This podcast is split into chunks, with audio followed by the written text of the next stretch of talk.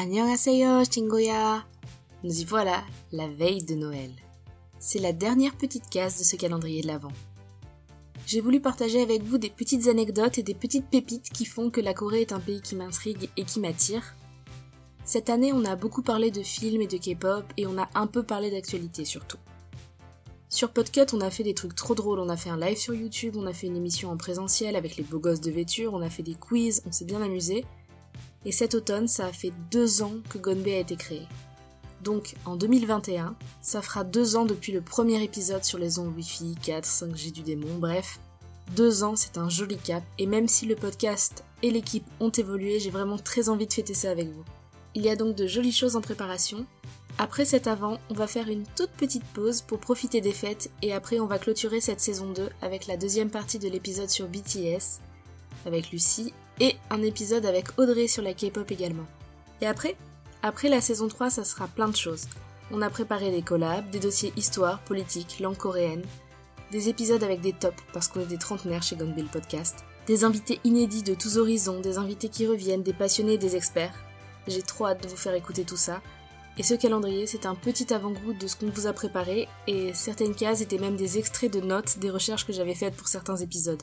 Donc pour le conclure, avant de conclure ce calendrier de l'avant, je tenais à vous souhaiter de bonnes fêtes de belles fêtes de fin d'année et une jolie façon de clore 2020 et d'attaquer l'année suivante. Ça n'a pas été une année facile pour tout le monde, et certains vont travailler, certains seront en famille, en couple ou tout seul, mais quoi qu'il en soit, je vous souhaite plein de bonnes choses, et je vais partager avec vous ma première résolution, continuer de voyager avec vous avec ce podcast. Vraiment merci de vos petits mots sur les réseaux sociaux, en public et en privé, de vos encouragements, merci de vos écoutes. Et pour cette dernière case, je vais vous parler de la fête qui réunit tout le monde en Corée. C'est simple, pendant plusieurs jours, tous les trains et tous les vols vont être bouqués et il devient impossible de circuler hors de Séoul à cause des embouteillages. Ça sonne comme un chassé-croisé des vacances d'été, mais c'est exactement ça. Chuseok met tous les Coréens en mouvement et tout le monde se retrouve en famille. C'est la fête des moissons, où l'on rend également hommage aux ancêtres. Elle a donc lieu au cœur de l'automne, les moissons, au 15e jour du 8e mois de l'année lunaire. Et Séoul devient une ville fantôme. Comme pour Noël chez nous, ça demande une sacrée préparation. Déjà, ne pas oublier de booker son transport dès que possible, puisque tous les trains seront complets et il est inutile d'espérer se pointer la veille. Alors, grand débat de Noël. On fait Noël dans ta famille, ma famille, sans famille, avec Rémi? Eh bien, c'est souvent dans la famille du mari, c'est encore assez ancré et c'est souvent les épouses qui préparent la popote sous la supervision de la matriarche, donc souvent la belle-mère.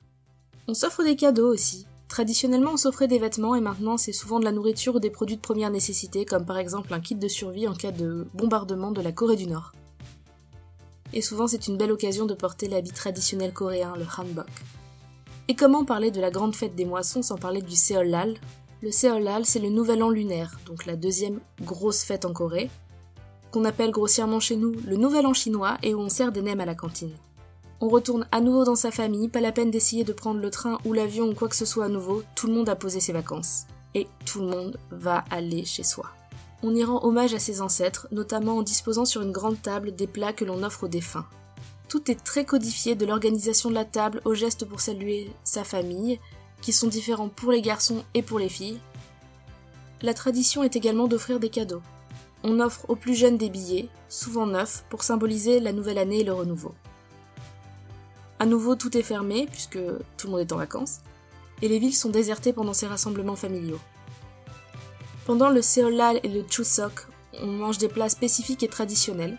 On en avait un peu parlé dans l'épisode 4 sur la nourriture, mais euh, petite anecdote, par exemple, les légumes préparés doivent être euh, de la couleur traditionnelle marron, vert et blanc. Et pourquoi je vous en parle aujourd'hui? Bien car ces fêtes me rappellent beaucoup de nos célébrations en famille de fin d'année. Les étrennes, le renouveau, les repas très codifiés et la tradition Coca-Cola, ça y ressemble pas mal, je trouve. Mais ce soir en Corée, c'est, comme on l'a dit, une fête ramenée par les Américains et ce sera en couple, entre amis, tout seul, plus proche de peut-être la vision qu'on aurait du 31. Bref. En tout cas, c'était une dernière petite pastille pour 2020 et je vous souhaite d'excellentes fêtes de fin d'année, quelle que soit votre façon de les célébrer ou de ne pas les célébrer. On se retrouve en 2021 pour de nouvelles aventures, toujours avec Podcut évidemment, c'est pas simple à prononcer podcast. Sur vos trajets en train ou en voiture, si vous ne savez pas quoi écouter, il y a 23 podcasts dans le label et si vous ne savez pas par où commencer, eh bien Podcut a fait un calendrier de l'avant qui présente chaque podcast avec un épisode choisi par ses créateurs. de quoi occuper agréablement vos trajets. Allez, à très bientôt Je vous laisse le générique en version longue pour toujours plus de plaisir.